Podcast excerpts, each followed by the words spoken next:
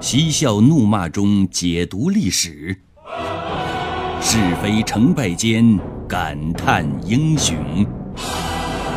请听《汉朝那些事儿》。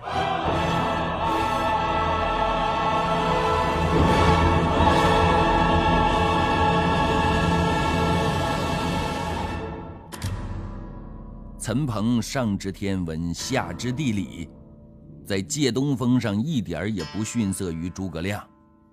诸葛亮还要在神坛上指指画画、装神弄鬼的折腾大半个早上呢。而岑鹏是闭上眼睛就对士兵们说出了火攻在哪一天。果然，火攻的这一天，原本一直都不刮风不下雨的天就变了。变得天刮狂风，天不下雨，船只逆流而上。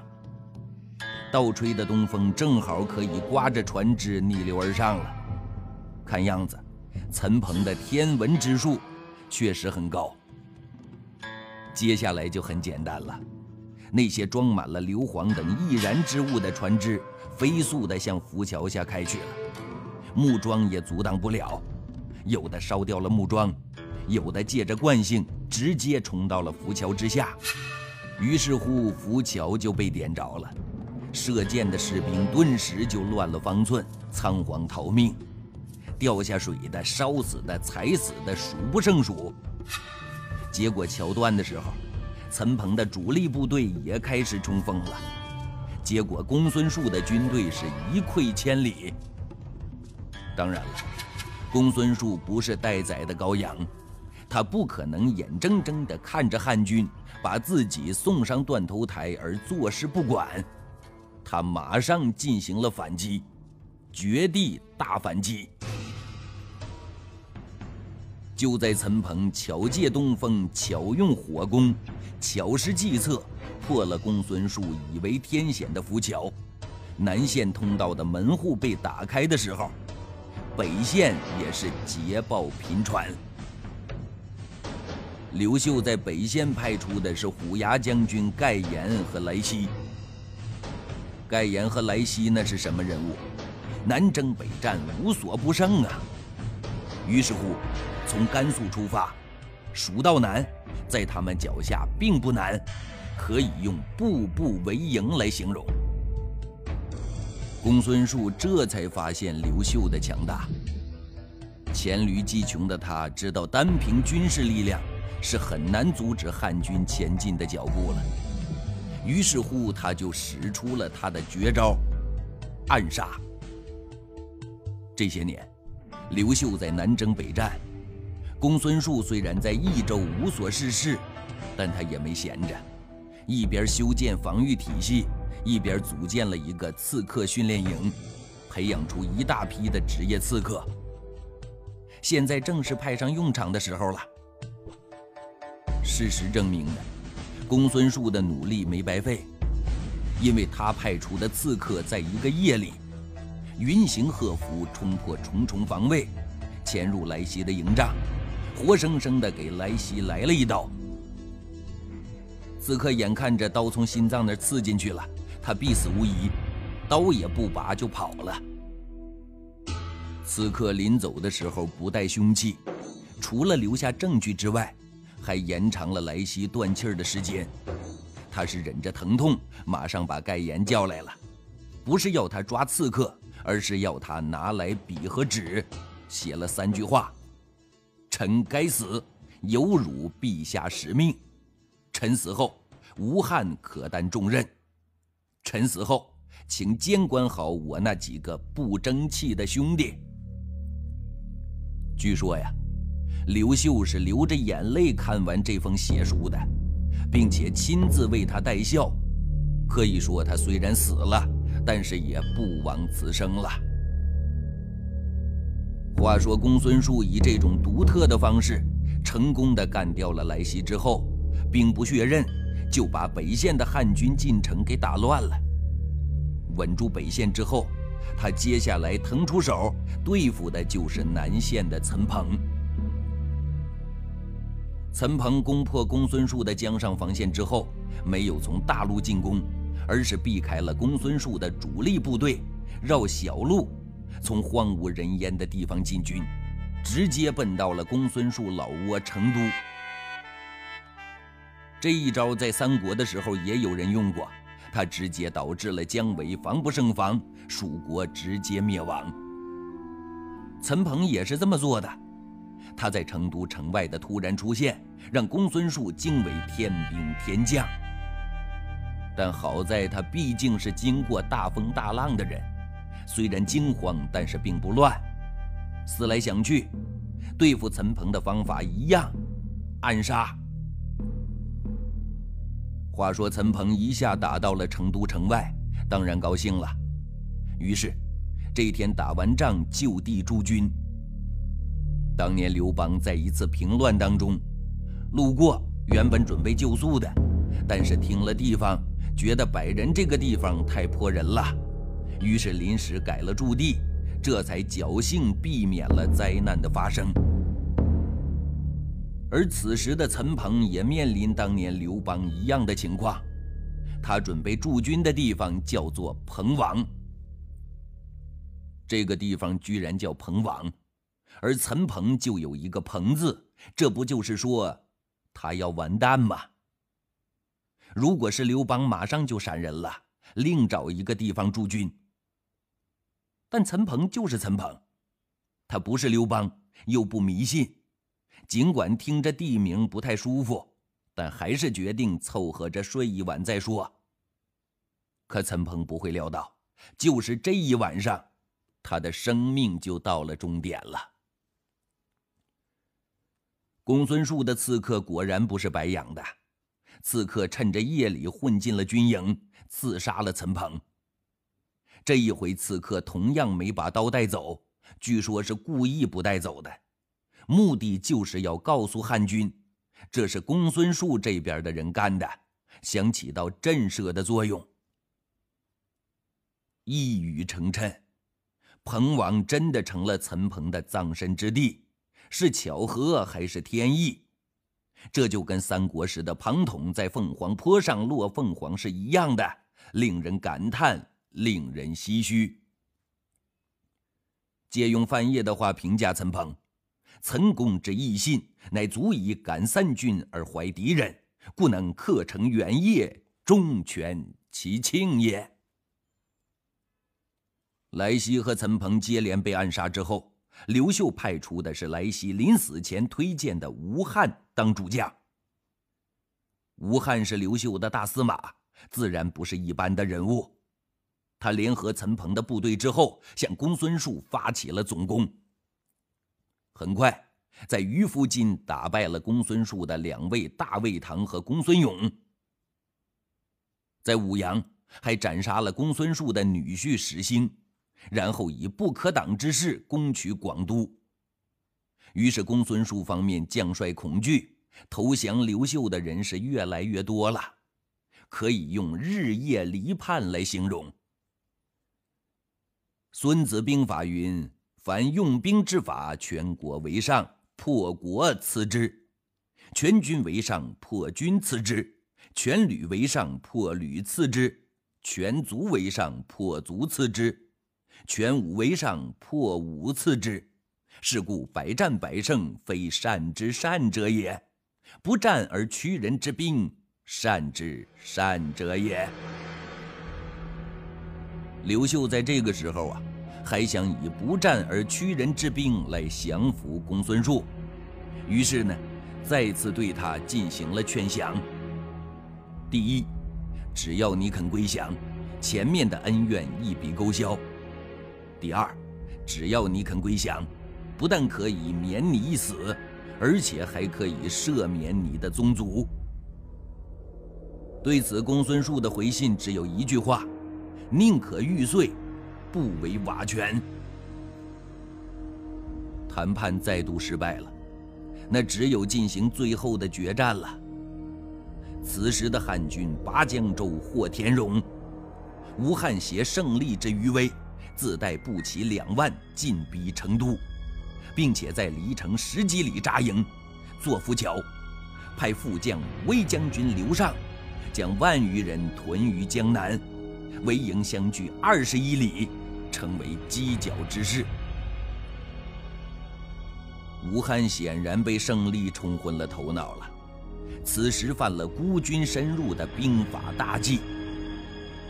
果然，就在这天晚上，公孙述派大司徒谢峰、执金玉元吉率领十多万嫡系部队，分为二十多营，向吴汉发动了全面的反攻。另外，在刘尚回救的必经之路设上伏兵。果然呐，吴汉和蜀军大战一日，兵败被围。眼见战士的情绪低落，吴汉就把将士召集在一起，大声说了：“我们现在到了生死存亡的时刻了。如果我们同心协力，共同抗敌，不但可以突围出去，而且还能立下大功。如果大家都怕死呢？”那就必败无疑了，是成功还是失败，就在此一举。众将都说愿意拼了，于是，在吴汉的安排之下，他们接下来依靠占据着山下的有利地形，接连三天不和公孙述的兵交战。那这三天他们都在干什么呢？除了一些哨兵在山上多数翻起。使烟火不绝之外，大家都在睡觉呢，养精蓄锐。一连三天，汉军都没有动静，谢峰和袁吉也放松了警惕。而就是这第四天夜里，吴汉带领自己的残兵败将，悄悄地撤出了敌人的包围圈，敌人竟然没发现。他们很快就与被隔绝在外的刘尚部队联合在一起了。有了兵马，他们又有了底气。而此时的谢峰认为吴汉已经成为了瓮中之鳖，不足为虑。他派袁吉守在这儿，自己亲带着一队人马去袭击江南。他认为只要江南拿下了，汉军也就全都完了。按理说，他的设想是好的，可是他不会料到，他这一去江南不是立功，而是去送死。因为他到达江南，发现这里竟然是一座空城，这才知道自己上当了。知道上当，可已经来不及了。当吴汉和刘尚率领大军切断他们退路的时候，他们顽强的抵抗也是无能为力了。结果谢峰在乱战当中战死，而与此同时，袁吉还在纳闷汉军的军营怎么会一直都没动静呢？等了大半天之后，他派人一打探，才知道他们围着一座空山，山上竟然一个人都没有。于是率军来支援谢峰。汉军此时早已经设下伏兵了。结果袁吉没有能够救出谢峰来，倒是把自己的性命也搭进去了。